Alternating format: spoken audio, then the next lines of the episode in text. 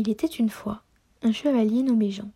Il avait toutes les qualités qu'un chevalier devait avoir, comme la ténacité, la hardiesse et le courage. Mais jamais il n'eut l'occasion de prouver ses aptitudes. Un jour, l'un de ses confrères chevaliers vint lui annoncer une nouvelle des plus intrigantes. En effet, une bête féroce menaçait le village depuis quelques jours maintenant. Une monstruosité appelée chimère semait la terreur et l'épouvante dans le village. À cette nouvelle, le roi fit ce qu'il avait à faire et demanda à un groupe de chevaliers téméraires et volontaires de prendre en main la situation afin de rétablir l'ordre et la sérénité. Jean accourut vers la cour du roi, mais il ne trouva que son valet. Il lui demanda Valet, le roi est-il disponible en ce moment? Mais sire Jean, je ne pense pas qu'aujourd'hui le roi soit disposé à vous parler. Voyez vous-même, il prend son petit déjeuner. Mais c'est urgent, c'est au sujet de la chimère et dès qu'il eut fini sa phrase, le roi se retourna et dit Chevalier Jean, je vous écoute. Qu'avez-vous à me dire à ce sujet? L'air très affolé. Mon roi, je veux me battre pour vous contre la chimère. Le roi répondit Très bien, vous partirez avant le coucher du soleil avec messieurs John, Perceval et Wilfrid. Je vous laisserai le temps qu'il vous faut pour me ramener la peau de l'animal. Et si vous n'avez plus de requêtes, je vous prierai de disposer. Merci, mon roi, répondit Jean.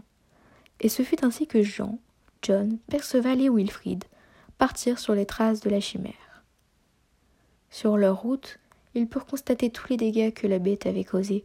Ce spectacle atroce laissait les yeux humides à nos chevaliers. En effet, l'abominable ne se contentait pas de ravager les sentiers, elle mettait en charpie tout ce qui était sur son passage, objets, paysans et chevaliers. Après de longues heures passées sur leur destrier, nos braves gentilshommes joignirent la tanière de la chimère. Arrivés à l'entrée, ils entendirent un rugissement caverneux qui coupa le souffle de nos preux chevaliers. Jean fut le premier à avancer dans la grotte.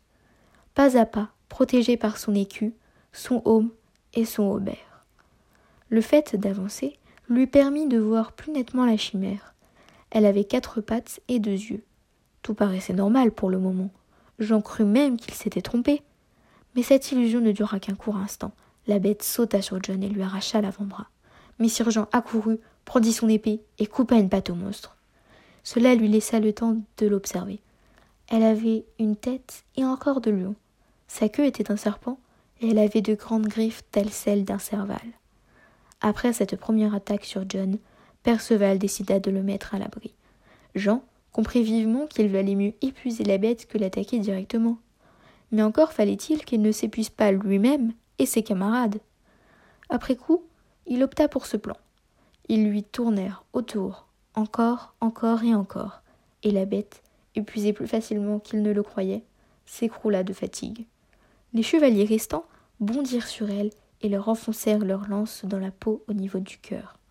Mais dans un dernier souffle, elle attrapa Messire Wilfrid et lui enfonça ses griffes dans la jambe. Perceval sauva Wilfrid de la bête. Et Jean, une fois qu'il s'était bien assuré que la bête était morte, il lui déroba un morceau de sa peau en signe de preuve pour le roi. Malheureusement, lorsqu'ils retrouvèrent John, il était trop tard pour lui.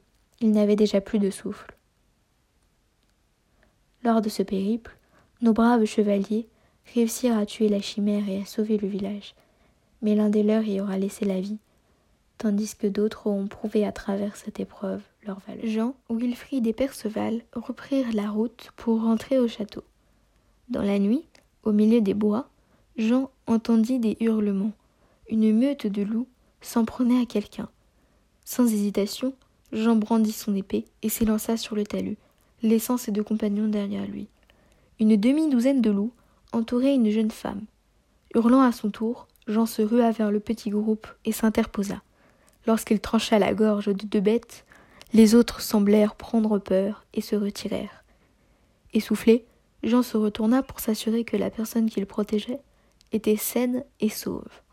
Son regard se porta sur une belle jeune femme. Elle avait de grands yeux bleus, une chevelure brune où des fleurs s'y mêlaient.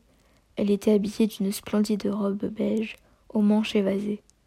Rangeant son épée dans son fourreau et souriant, Jean demanda tout va bien? Encore sous le choc, la dame répondit euh, Grâce à vous, Ai-je eu la chance d'avoir été secouru par un chevalier? Messire Jean pour vous servir, madame. Je vous en suis infiniment reconnaissante. Sans vous, ces loups m'auraient mise en charpie, et la nuit est tombée si vite. Repartez-vous vers le village? Vous serait-il possible de m'y raccompagner? Regagnant le chemin, accompagné de la jeune femme, Jean lui tendit la bride de son destrier et dit Prenez mon cheval, mademoiselle, vous y seriez plus à votre aise. Alors qu'elle faisait mine de prendre les rênes tendues, Jean lui adressa un grand sourire. Et j'y mets toutefois une condition, me faire l'honneur de me révéler votre prénom. Semblant maintenant plus détendue, la jeune femme lui rendit son sourire et posa sa main sur la sienne. C'est d'accord, je vous révélerai mon nom à la fin de notre voyage. Jean tendit sa main, que la dame prit gracieusement. Il l'aida à se mettre en selle avant que le petit groupe reprenne la route vers le village. Durant l'heure qui s'est écoulée pendant le voyage, Jean et la dame se jetèrent mutuellement quelques discrets regards. Arrivé, Jean aida la demoiselle à descendre de son cheval. Messire Jean, vous êtes assurément, à mes yeux, la personne la plus généreuse que j'ai rencontrée, dit la dame. Elle prit la main de Messire Jean et lui donna une fleur et un médaillon. Surpris, Jean examina le médaillon et y vit un prénom ainsi qu'un, visage gravé. Le nom était Ancolia et le visage était celui de la jante dame. Les yeux de Jean souriaient tendrement lorsqu'il regarda Ancolia. Chère Ancolia, si vous éprouvez quelque affection pour moi, sachez que vos beaux yeux ne me laissent pas indifférent.